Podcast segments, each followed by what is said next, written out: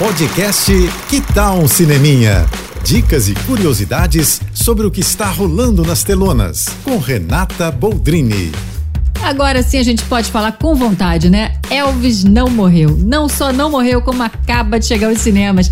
E é imperdível. Aumenta o volume porque o eterno rei do rock, Elvis Presley, ganhou uma cinebiografia de altíssimo nível.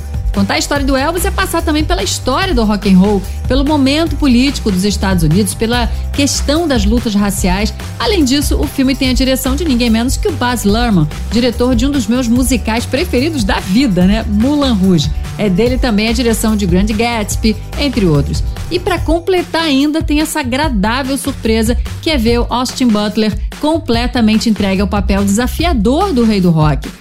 Elvis não só fez história, como rendeu uma ótima história, viu? E você precisa ver no cinema, de preferência na maior tela possível, para você aproveitar cada segundo da música e da história do gênio do rock.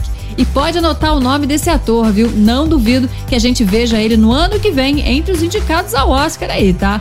Que trabalho incrível dele. Butler canta ele mesmo as músicas do Elvis. Uma tarefa nada fácil e convence bastante, ainda que ele não seja tão parecido fisicamente com o cantor, hein? Elvis é um espetáculo em todos os sentidos. Corre para ver. É isso. E se quiser me encontrar, também tô lá no Instagram, arroba Renata Boldrini. Tô indo, mas eu volto. Sou Renata Boldrini, com as notícias do cinema. Hashtag Juntos pelo Cinema. Apoio JBFM. Você ouviu o podcast Que Tal um Cineminha?